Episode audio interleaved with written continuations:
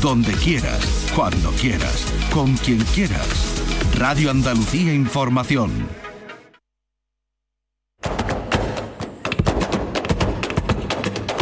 Portal Flamenco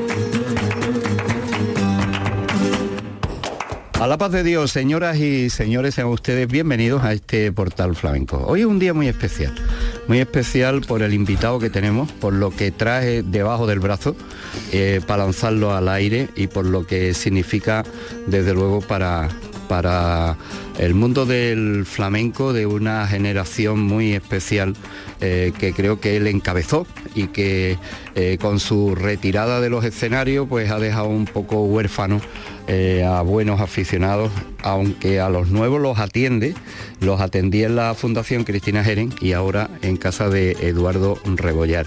Estoy hablando del maestro Calixto Sánchez que viene con un disco que se llama Mi voz en el tiempo y al que eh, vamos a prestarle atención prácticamente recién salido del plástico, no solamente del plástico que lo trae, sino también del horno que ha estado ahí a fuego lento haciendo este trabajo. Calixto, a la paz de Dios, bienvenido. A la paz de Dios, Manuel.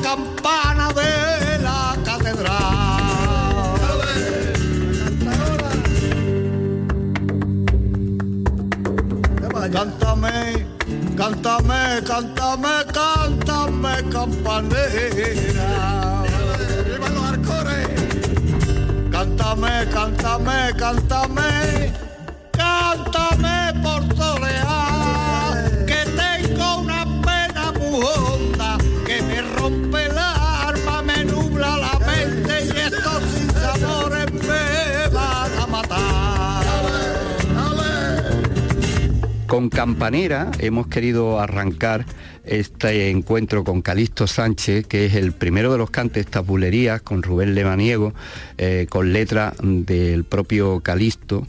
Eh, la escucha eh, que vamos a tener a lo largo del programa de parte de este disco que contiene nueve cantes que van desde la... se abre con bulería y se cierra con bulería y por medio pues tientos, farrucos, farrucas, cantes de levante, romance, tango, seguirilla, eh, un despliegue dentro del amplísimo abanico de posibilidades que el Calixto Sánchez como maestro cantador nos puede ofrecer. Eh, Calixto, cuéntanos cómo ha sido la idea de sacar este disco, eh, por qué ahora y después de tanto tiempo. Pues la idea, mm, vamos a ver, la idea viene acorde con, con el tiempo, con los tiempos que nos han tocado vivir. Eh, todos hemos conocido eh, y hemos sufrido en nuestras carnes la pandemia. Aquella pandemia de estar encerrado en la casa sin poder salir, sin poder hacer absolutamente nada, sin ir a ningún sitio. Aunque yo allí en Mairena, como en los- mucha gente en los pueblos, pues me salía de la casa porque me iba a volver loco y, me, y andaba por la calle y eso. Entonces los municipales un día dicen, tú no sabes que no se puede salir. Digo, sí, pero voy buscando al perro que se me ha escapado. y no doy con él. Cuando doy con el perro, pues me iré otra vez. yo no tengo perro ni nada, pero bueno, los civiles, no, los municipales no sabían que yo no tenía perro. Pero claro, eh, con el tiempo, pues me llama Eduardo, que también estaba en su casa encerrado, estamos todos encerrados, que yo vente para acá. no puede salir, hombre, no se Vente para acá, hombre, que estoy aquí aburrido, que no sé cuánto, estás. Y entonces, pues ya, cuando ya empezó, que se levantó un poco, que ya podíamos salir, podíamos hacer alguna cosa, aunque no podíamos estar reunidos ni nada de eso. Pues yo me iba allí en casa de Eduardo y como siempre, pues hablábamos de flamenco, de que vamos a hablar. Y dice que yo, ¿por, qué no grabamos? ¿Por qué no grabamos? Yo tengo aquí el estudio, lo tengo todo. Vamos a grabar un... Y digo, ¿qué vamos a grabar? Vamos a grabar un disco ahora. Venga, hombre. Que sí, que vamos a grabar discos. Digo, bueno, pues yo tengo una serie de temas en mi casa. Los tengo allí de hace ya tiempo, de cosas que se me iban ocurriendo, iba escribiendo y las iba grabando yo allí solo en mi casa y eso. Y podemos verla y si... Eh, bueno, pues venga. Y así empezamos. Así empezamos y empezamos, empezamos, empezamos y cuando nos dimos cuenta pues teníamos grabado nueve cantes. Nueve cantes. Eh, entonces, pues ya una vez que teníamos grabado los cantes, pues dijo, Eduardo, ahora me te pone unos guitarristas que sean buenos. bueno, los guitarristas buenos, pues Manolo Franco, el niño de Pura, eh, Levaniego, eh, y él que acompaña también un tema, el tema de romance, por cierto suena muy flamenco, muy bien. Y así, y luego los parmeros, y luego un poquito de música de fondo, el bajo, el tal, ¿no? Eh, en fin, empieza, empieza, empieza, empieza. Y, la verdad es que es un trabajo largo, un trabajo además en esos tiempos que no se podía no se podía reunir la gente. Es que no es que estaba prohibido. Eh, era de extraperlo todo lo que estaba haciendo. exactamente allí nos metíamos el técnico que entraba por un lado yo que entraba por otro y Eduardo que cogía la guitarra poníamos la claqueta y todo marcado perfecto y grabábamos ¿qué vamos a grabar? pues hoy vamos a grabar la seguirilla hoy vamos a grabar pues yo qué sé la farruca. Eh, en fin que yo no tenía grabada la farruca y entonces, pues bueno, pues vamos a meter la farruca. Eh, y una rumba que escribí hace mucho tiempo, ¿sabes? Una rumba que escribí hace mucho tiempo, que son de esas cosas que te ocurren que tú no sabes por qué tú no sabes por qué. Es decir, a mí me gusta... Esa es la de empuja el... Empujaba un carrito. Empujaba un carrito, ¿no? Que la vamos a escuchar ahora después. Eh, vamos a ir por parte, Calixto, porque eh, queremos hablar con Eduardo Rebollar. Estamos ahí eh, intentando que el teléfono sea el aliado porque va camino de Córdoba. Vamos a eh, Camino de Córdoba nos encontramos con, Carmona. Vamos a escuchar una parte de este romance. Romance Carmona. Que es en letra de tu querido y admirado Exactamente, un magnífico poeta, José Luis Rodríguez, amigo, y, bueno, y que llevamos colaborando desde hace muchísimo tiempo, ¿no? Y este le había dedicado un, romance a la ciudad de Carmona, su pueblo natal, ¿no? Entonces a mí me gusta el romance porque está, está muy bien, es un romance que habla de, la historia, de, un, hecho puntual de la historia de Carmona. Y entonces, bueno, yo siempre he sentido eh, por Carmona o sea, una especial predilección. Eh, de hecho, cuando, cuando veníamos de Córdoba, de Córdoba eh, de, madrugada a las 5 de la mañana, a las 4 de la mañana, y por la carretera, mm, por la carretera nacional veíamos allá arriba, en lo alto del Alcor, las luces de, la puerta de Córdoba. Mm. ¿No? Y yo siempre decía, ya estamos en casa, porque subiendo de la cuesta de los Alcores, pues ya estamos en los Alcores, ya estamos en casa. Siempre he tenido una predilección por Carmona y siempre me ha gustado mucho Carmona, ¿no? Siempre. Y también como José Luis allí y eso, y, otra cosa que tampoco he entendido nunca, cuando escucho cantar a la gente, es una cosa que, me repatea, ¿no? Cuando cantan la, el, eh, polo, El de la fuente, ¿no? exactamente. Todavía nadie se ha parado en contar los caños que tiene la fuente de Carmona, que tiene 14 o 15 caños. y se lleva, y llevan toda la vida de eso. Pero no solamente eso, sino es una cosa muy propia del mundo del flamenco, que no, tampoco, que no se dan cuenta de eso tampoco, es que, que no es Carmona, es Carmona si tú escuchas a alguien cantar polo, dice Carmona, siempre la acentuación la ponen al final. Para aliviar el, cante. Que no es Carmona, que es Carmona. Y que tiene o 14 o 15. Y que tiene 14 o 15, hombre, me cuenta los caños, por favor. Orgullosa atalaya, centinela del tiempo, con sus alcores y sus murallas. Así empieza este romance a Carmona, escrito por José Luis Rodríguez Ojeda y cantado por Calixto Sánchez con Eduardo Reballada a la guitarra en este trabajo que estamos presentando, Mi voz en el tiempo.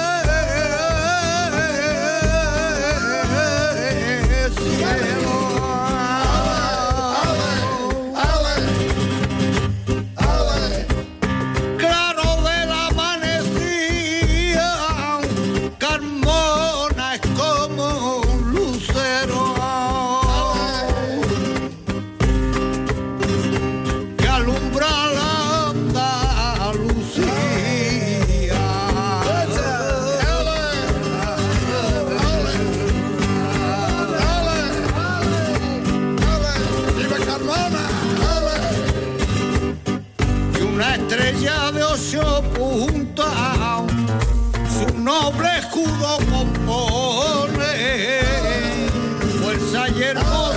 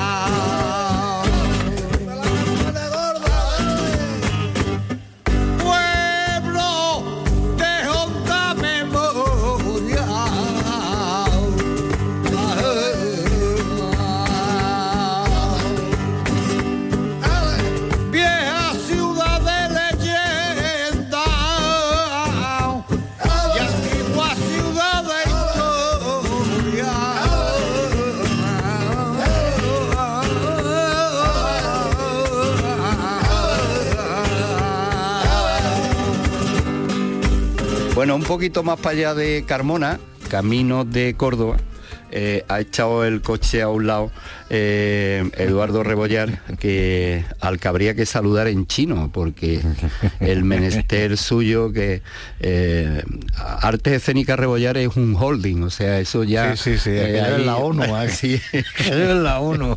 Allí nos encontramos además que Qué, suerte tienen los que acaban en, casa de Eduardo. La verdad que sí. Eh, ahí es lo que encuentran estos oro molíos. Eduardo, a la paz de Dios, bienvenido. A la paz de Dios, muy buena, Manuel y Calixto. Gracias por atendernos. Eh, seguro que a ti también te hubiera encantado estar aquí, pero bueno, las necesidades y los trabajos, eh, aclaramos lo de chino, porque Eduardo va a colaborar cuéntalo tú, Eduardo, que eres el... Bueno, hoy tenemos una chica china que está estudiando cante en arte escénica, Royal, y se quería presentar su periodo de Córdoba como cantadora. Y bueno, y ahí estamos para ayudarla, para tener las pruebas de acceso para superior. Y vamos a intentar echar una manita para ver si puede entrar. Tú no apuestas en balde, eso quiere decir que tiene eh, muchas buenas cartas en la manga y en las manos para poder entrar, ¿no? Sí, sobre todo con, e- con esta gente hay que estar con ellos porque tienen un amor a esto, un respeto, después de la cantidad de dinero que se gastan en vivir aquí, en estudiar aquí, se pegan dos años aquí, y tienen un respeto y un amor a esto que de verdad que sería un insulto para nuestro, para nuestro arte no colaborar con esta gente, ¿no? Porque son gente que lo entregan todo y lo entregan de verdad, ¿sabes? Eh, Eduardo, estamos hablando de, como ya has escuchado, del disco, eh, que se ha gestado, se ha elaborado, se, ha, eh, le ha- se le ha dado las últimas pinceladas y las primeras en, en tu casa, ¿no? Eh, tú has tenido mucho que ver aquí dándole el empujón a Calisto para que lo grabara, ¿no? Supongo. Bueno, yo creo que Calixto está en una forma, aunque él diga lo contrario, espectacular. Calixto está en una forma espectacular. Yo creo que es eh, es una especie de Leo Messi en el cante, ¿no? Está, es- muy bien y como muy bien ha contado él en el tema de la pandemia, pues yo aburrido todos los días sin hacer nada, entonces pues cogimos y, y le propuse de por qué no grababa, ¿no? Hmm. Porque no grabas y esto, porque creo que es interesante, que coge muy buen momento. Y bueno, y el disco se ha, se tardado en gestarse, pero la verdad que se ha hecho con mucho cariño, se ha cuidado todos los detalles, desde lo primero hasta lo último, ¿no? En lo que es la grabación, en los temas que se han hecho, las letras, las músicas, los guitarristas, la gente, el bajo, la cuerda, las por- la portada. Yo creo que está cuidado a, a- a- a lo máximo, ¿no? Y creo que se le ha puesto mucho cariño y, y creo que, que hace un trabajo Iba a, muy costar, bueno. iba a costar un dinerito, aunque algunos todavía no han cobrado. Bueno, algunos, bueno, tú sabes. Yo creo que estas cosas cuando se hacen o se hacen por, por cariño o se hacen por dinero. Aquí el dinero ha brillado por su ausencia, ¿eh? Te lo digo yo a ti, ¿no? Sí, porque tú, como Pero bueno, hablo de mi parte, hablo de mi parte. Que sí, pero que Eduardo, tú no serías, tú no habrás hecho eh, como se hacía antiguamente en los estudios, ¿no? Que nada más que entrar por la puerta ya le daban al reloj, ¿no? Hombre, claro. No, que va, el reloj era, se había parado. Allí no había reloj, ni había nada. Eduardo, ¿se han, Eh, se han quedado cantes fuera que se hubiera gustado hacer y sí. Sí, sí, sí, sí, sí, sí. ¿A ti te hubiera gustado digo que hubiera metido otros cantes aparte de esto o Hombre, es que, no, es que yo te lo digo de verdad, ¿eh? yo yo me tengo, me tengo que sentar con el maestro porque es que tenemos para hacer una antología, ¿me entiendes? de, de- de verdad, de verdad que sí, ¿no? Para mí un, un- el cante por soleá, que por ejemplo no, no está en el disco, o hay, hay muchos cantes, ¿no? El cante por, por malagueña tampoco está, ¿no? Eh, eh, hay- es que podríamos enumerar mu- mu- muchísimos cantes, ¿no? Hombre, tenemos la suerte también de que, que ha grabado por Seguirilla, ha grabado por Tiento, y después ha hecho cosas nuevas suyas, ¿no? Que también un poco la personalidad de él, un poco también un, un trabajo también del gusto de él, ¿sabes lo que te quiero decir? Dice, oye, yo quiero grabar esto porque yo quiero grabar esto. Y me parece muy bien, yo- eh, eso me parece a mí casi lo más, lo, lo más auténtico, ¿no? Con- para aficionado a lo mejor hubiera dicho, bueno, pues yo grabo más tradicional, más, más ortodoxo, pero yo creo que para él, yo y creo que se lo merece, pues lleva ya 50 años esto. Entonces, de, de- de haber hecho lo que él realmente que quería, ¿no? El, el de todas maneras su discografía es muy amplia y tiene hecho muchos cantes, además tiene creación de, de- de muchos cantes y bueno, el tiempo lo dirá, ¿eh? El tiempo lo dirá. esto me suena que va a haber un- una segunda entrega? No, no, no. Calixto. No, no, que no, que no, Sí. que no, que no. Tú sabes lo, tú sabes eso, el trabajo que tiene y el tiempo que hay que dedicarle. Y bueno, y menos mal que yo en el tema de, de- el tema de lo que es toda de organización, de hablar con las empresas, de, de esto, eso lo hace Eduardo, ¿no? Eh, que, es, el trabajo más pesado que hay de todo esto, porque yo llego allí y hace un cante, pues si yo lo llevo en mi casa, lo llevo preparado, porque yo cuando voy a un sitio voy muy preparado para hacerlo, a lo mejor en, una hora hemos terminado, o sea, sin ningún problema, ¿no?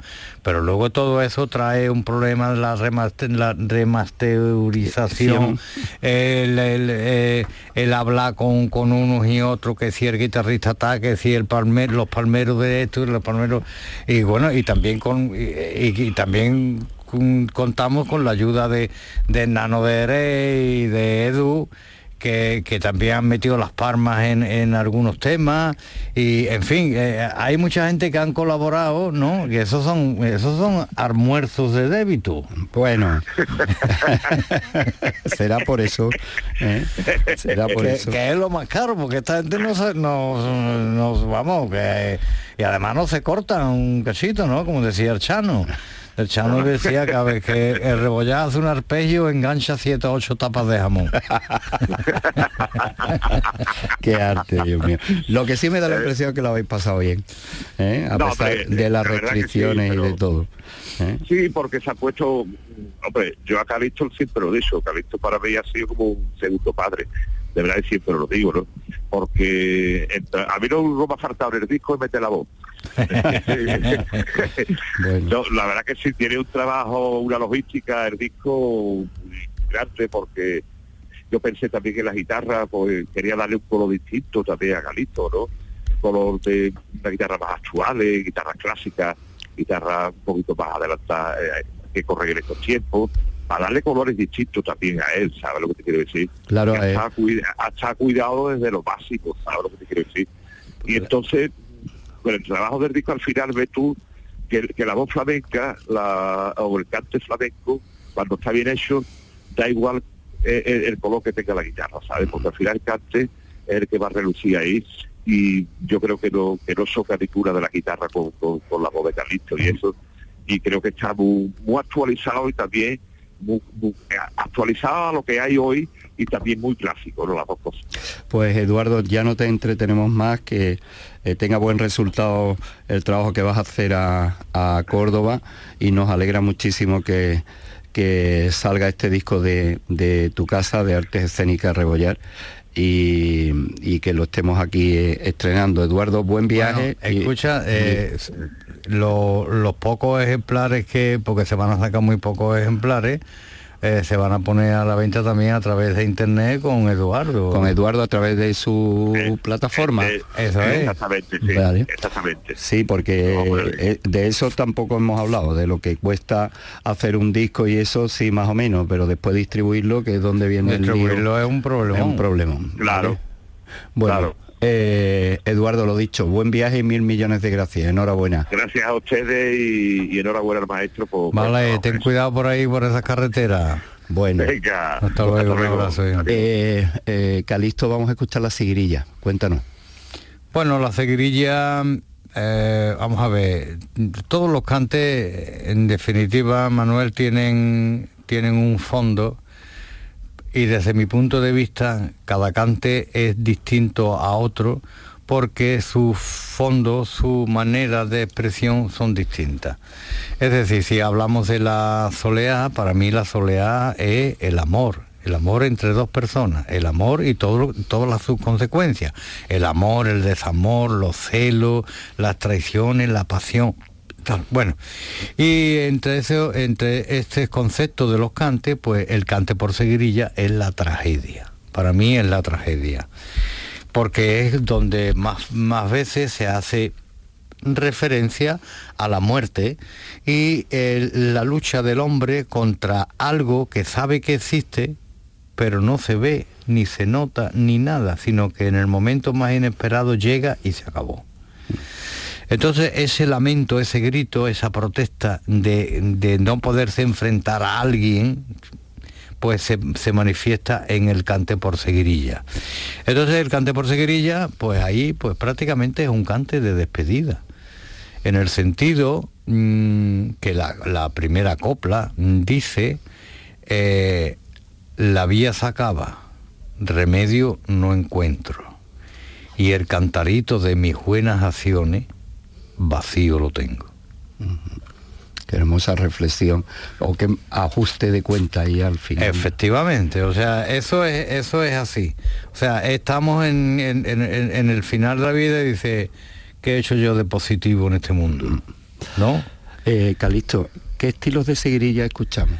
Seguirilla, seguirilla, mm, eh, como se suele decir, de Manuel Torre, el primer tercio, pero modificado a mi forma de cantar, porque claro, el segundo es el, un cante, yo creo que era, que decía Mairena, que decía Mairena, que era un cante de Tomás el Nitri. Y lo tercero es una cabal, que es mía, la música y la, y la copla es mía. Calixto Sánchez con Manolo Franco a la guitarra, cuántas horas y cuántos festivales con, Manolo, haciendo este cante por seguirilla de su trabajo Mi voz en el tiempo.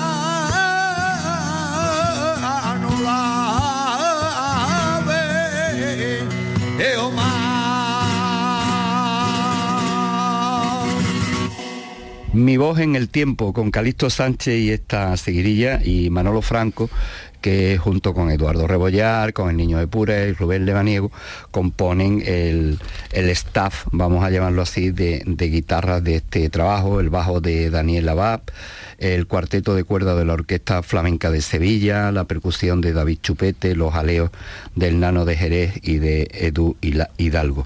¿Cuántos años con Manolo Franco, Calixto? Puah, muchísimos años. Porque antes de, disculpa, antes de tú, tú- tú como figura llevabas tu guitarrista, ¿no? Sí, Pero an- antes de Manolo, mm, Yo con Pedro Bacán. Pedro Bacán, A Pedro Bacán lo saqué yo de Lebrija. O sea, Pedro Bacán eh, fue... eh, un- yo no conocía a Pedro Bacán, ¿no? Eh, entonces fue un- una casualidad en el sentido de que se hizo un homenaje, el cura del Políngano. Eh, se organizó un homenaje de lo que hace para todos los multimillonarios que tenía allí alrededor. y mira que esto, bueno, pues vamos y- a cantar. Y entonces eh, estaba allí Pedro Bacán, me acompañó, me acompañó Pedro Bacán y me acompañó por tiento y eso, que es un cante, un cante muy complicado de acompañar. Acompañó muy bien y tal. Y entonces a partir de ahí empecé yo a llamar a Pedro Bacán.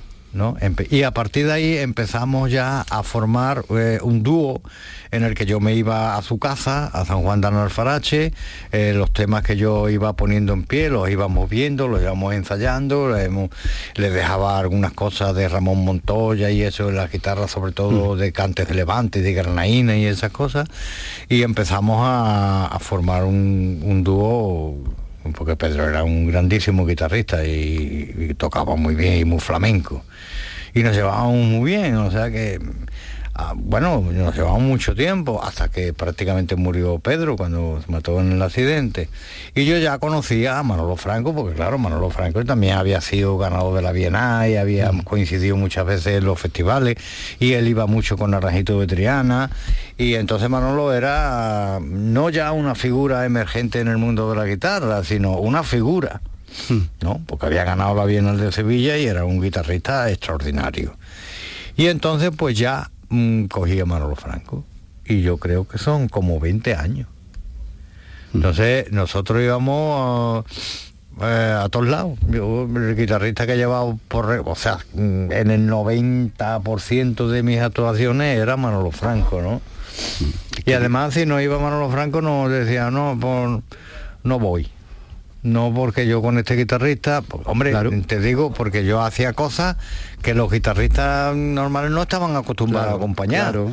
O sea, yo hacía, mm, por ejemplo, La Alegría de Cádiz, ¿no? La Lola se va a los puertos, que es un, un poema de, de los hermanos Machado, Mm. complicadísimo, con mucha, con mucha letra, podríamos decir, eh, y donde había unos ciertos cambios de ritmo en unos momentos determinados, y eso los guitarristas, mm, los guitarristas toca por Cádiz, tocaban por sí, Cádiz. eran toques básicos o no estaban eh, claro, eh, acoplados a, a lo que tú Y ya no entraban. eh, eh, pues lo mismo pasaba en la bulería, aunque casi todas eran bulerías de Cádiz o la bulería de Jerez, que, que es un poema también, el poema de los toreros, eh, tore- el poema de los toreros, eh, en fin. Muchas cosas eh, y, y luego cabales que yo hacía y poemas que cantaba. Por seguirilla, el poema de, de Becker, eh, le cerraron los ojos. Que, bueno, pues eso el guitarrista tenía que conocer el tema, porque si no, mm, no íbamos. Claro. Es que no íbamos. Y entonces, pues, yo siempre llevaba a Manolo, ¿no? Eh, por cierto, has hablado antes de los tientos y hablando también de, de- de tus apegos a, a- a esos poetas, eh, la mayoría andaluces, flamencos, escribiendo, pero había que buscarle. Y Claro. uno de tus favoritos, sin duda, Villalón, ¿no? Siempre ha sido mi favorito, un- uno de mis favoritos, Fernando Villalón. Eh, Fernando Villalón es un poeta muy poco conocido. Eh, yo no sé por qué. Bueno, sí, yo creo que sí, que sí sé por qué. Porque a Fernando Villalón, en- de- por su forma de ser y su forma de comportarse y su forma de vivir la vida, pues era mm, tenía título nobiliario. Luego a la izquierda no le hables tú de un poeta que tiene un título nobiliario, pero después vive la vida como le daba la gana. Con lo cual tampoco estaba bien visto en el otro lado. ¿no? Efectivamente, efectivamente. Pero era un hombre eh, amante del campo, de las costumbres del campo, de, de las cosas del campo, y entonces, eh, y de los bandoleros, y de la serranía, y de los toros, y de todas esas cosas. Y entonces eh, yo descubro a Fernando Villalón en el sentido que un amigo mío, Juan María Triguero, me dice, tú, este, tú tienes este poema de Fernando Villalón. Digo, yo tengo las obras completas de Fernando Villalón, pero no sé ni dónde las tengo. Pues de cuando yo estudiaba. Y me mandó el poema eh, eh, Diligencia de Carmona, ¿no? Que habla de los siete niños de. Sí. Y digo, cago en la madre, esto, esto lo, lo daba yo cuando estaba en, en- San Isidoro, en el instituto. Empiezo a leerlo y claro, digo, esto tiene éxito. Esto tiene éxito, seguro. ¿Y por qué? Pues, pues muy sencillo. Porque en el tema de los bandoleros, el pueblo se cree que los bandoleros eran gente que luchaban contra la injusticia, contra los señoritos y contra no sé qué. Y muchos de ellos eran unos asesinos increíbles. Y se dedicaban al robo. Hombre, los habría más románticos y más pero, sociales, por pero ejemplo, mayor- Juan Caballero, por ejemplo, fue uno de los bandoleros que se recicló y que luego ayudó a mucha gente y demás. Y me lo contaba Luis Caballero, Mm. que era pariente de, dice, yo soy pariente de bandolero, decía Luis Caballero. Pero la literatura popular eh, entiende que el bandolero era uno que luchaba contra la injusticia y contra no sé qué, porque el señorito le quitó la novia, en fin, los cuentos eso de el barquero de Cantillana, que es lo que se hace de ocurre pues el barquero de Cantillana era un personaje, ¿eh? O sea que todas esas cosas hay que verlas. Y en Mairena ah, hubo un bandolero que le decían Ertenaza. Mairena un bandolero que le decían Ertenaza. Y también era otra pieza. Y cuando lo cogieron, eh, lo decapitaron y lo descuartizaron y lo colgaron en las entradas del pueblo, como se hacía antes con los bandoleros, para que la gente le sirviera de escarmiento. Total, yo sabía que eso tenía, que eso tenía éxito. Y cuando lo puse, fuimos a- allí, a- fui, me fui a casa de Pedro Bacán y digo, vamos a, vamos a ver esto cómo lo metemos en. Porque yo me lo acompaño en mi casa, pero yo soy un guitarrista que no sé ni comprar cuerdas. Eh, entonces mm, empezamos y, efectivamente enseguida lo cuadramos y digo, ¿qué te parece? Dice, dice, esto es muy largo. Esto es muy largo. Esto, digo, no, no la largura no importa. Porque eh, un cante es largo cuando tú cantas coplas que unas no tienen nada que ver con la otra. Pero cuando tú cuentas una historia, la gente se engancha a la historia. Y como ahí lo que se cuenta es la historia de los siete niños de Écija, efectivamente tuvo muchísimo Bueno, no te podías escapar de un escenario sin... Lo tenía que sin- cantar de todas maneras. Sin cantarlo. Bueno, vamos a escucharte estos tientos eh, con la guitarra de Manolo Franco. ¿Y a dónde vas con tu jaca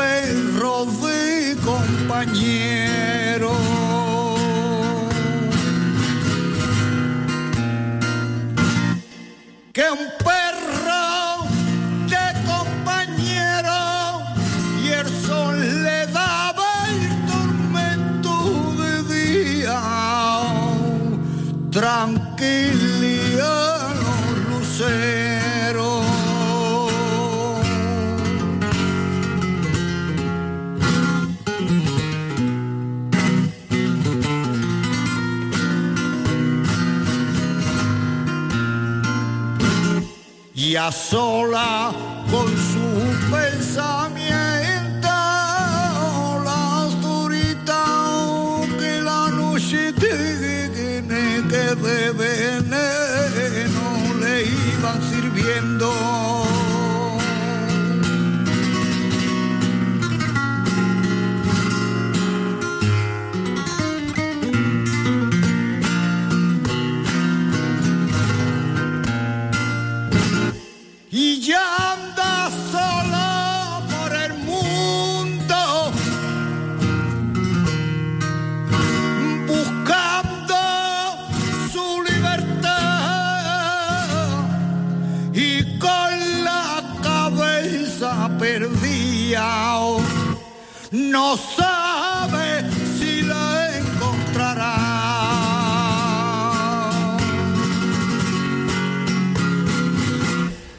que ir rápido, Calixto, no, porque no. ni no nos va a dar lugar ni a una Claro. degustación. Y la verdad es que no quiero que te vayas y que te pregunte muchas cosas. Pero esta sí vamos directamente a... Aquí aparece una rumba eh, que es algo muy especial eh, al incorporarla a este repertorio. Es una, una rumba que, eh, que vamos a escuchar ahora y que me gustaría que nos contara la historia o la intrahistoria de esta rumba. Pues muy sencillo. eh, Es una de las cosas que tú eh, a lo mejor en tu casa te pones a escribir o a intentar de escribir y te, y te pones y te pones y no te sale nada. Eh, escribes una copla y, la tacha y no, eh, no te sale nada, es muy complicado. Y hay otras veces que sin saber por qué, ni cómo, ni cuándo, ni de qué manera, te sientas y haces así, pa, pa, pa, pa, y te sale un- una cosa. Y estaba yo en, en la Alameda de Hércules porque estábamos grabando un disco en casa de Ana de Zaya para una empresa eh, belga. Mm. Eh, y entonces estábamos allí sentados en una mesa, en, en el paseo, eh, tomando allí una cerveza y eso y tal, y pasó un hombre empujando un carrito, un indigente. Entonces cogí una servilleta y le pedí un bolígrafo al camarero y escribí la rumba, del tirón. Y por eso se y llama- la tenía en mi casa allí guardada y yo la cantaba en mi casa.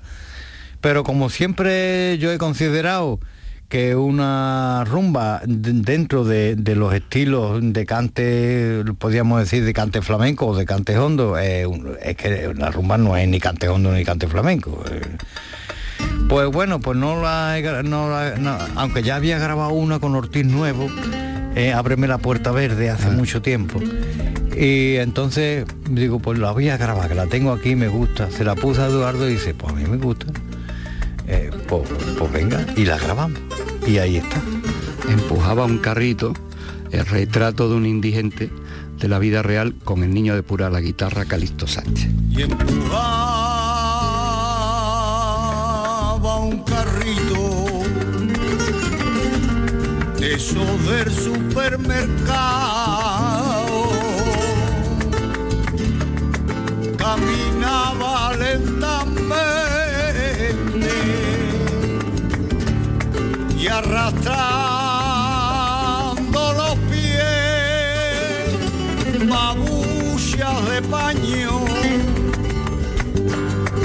y en pleno verano por detrás hasta las trancas de vino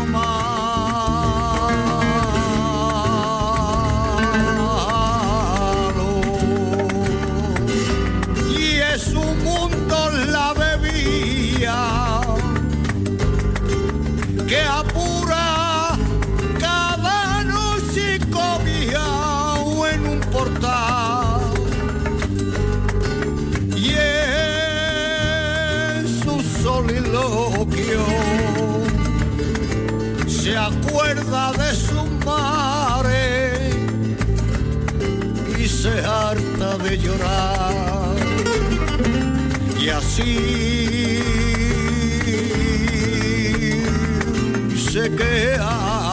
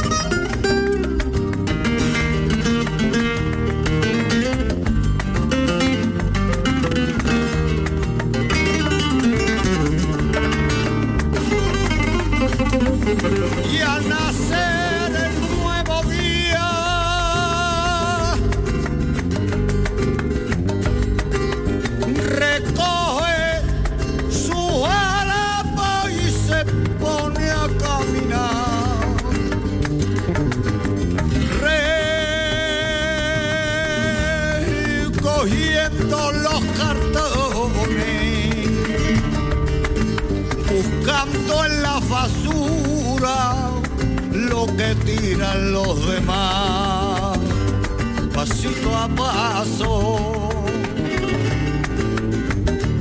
y empujando su carrito, recorriendo la ciudad.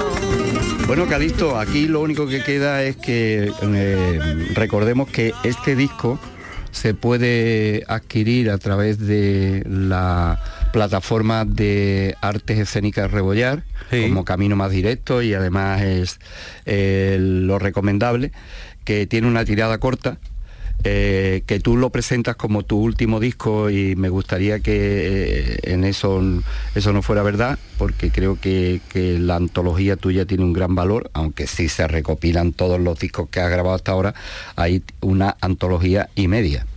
Hay, hay muchísimos cantes porque, porque prácticamente, mira, eh, por ejemplo, la farruca no la tenía grabada y yo tenía una farruca compuesta Mm. y por eso hemos metido la farruca. Eh, y y la- las dos bulerías son también nuevas, son dos, mm, dos coplas nuevas, distintas por bulería una de otra.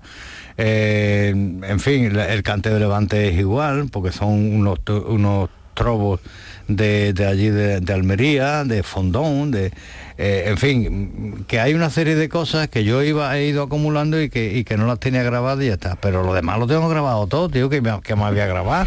bueno, por ahora nos conformamos con, con que vengas con, con esto tan hermoso y maravilloso que es un disco eh, que bien has contado el trabajo que costó y, y, no hay mal que por cierto tú qué crees que que descubrió la pandemia del mundo del flamenco Cristo la, pandemia del mundo del flamenco yo creo que mucha gente se refugiaron en sus casas y que tenían discos allí, tenían grabaciones y cosas que no las habían escuchado en su vida, como estaban aburridos, empezaron a escuchar todas esas cosas, ¿no?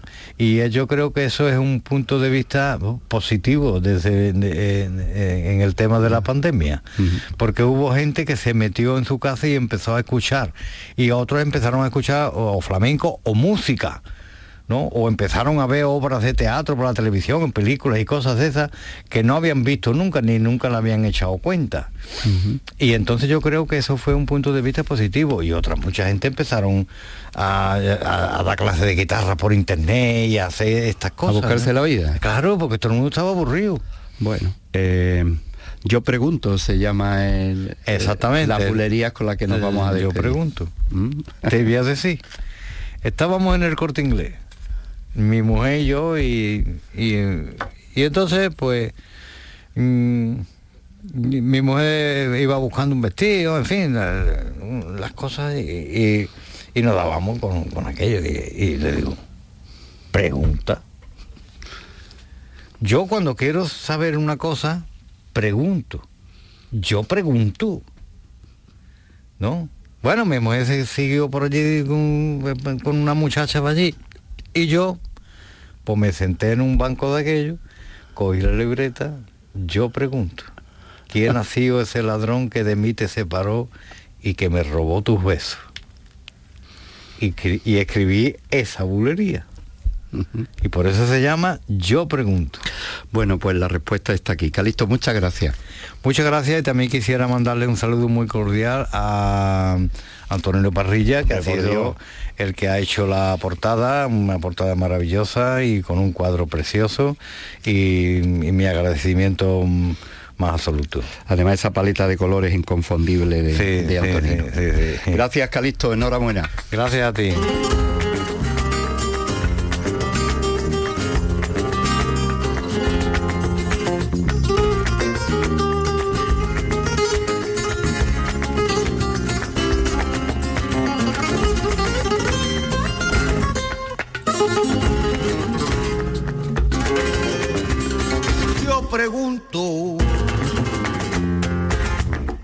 Nació ese ladrón que sin tener compasión y a mí me robó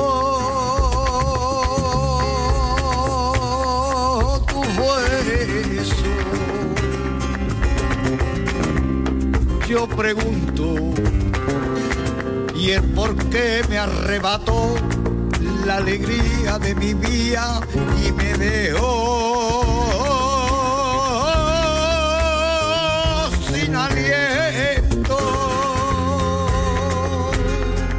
Yo pregunto, sin saber cómo ni cuándo, sin ninguna explicación, tú te fuiste de mi vera y me has tirado a la calle como una cosa inservible,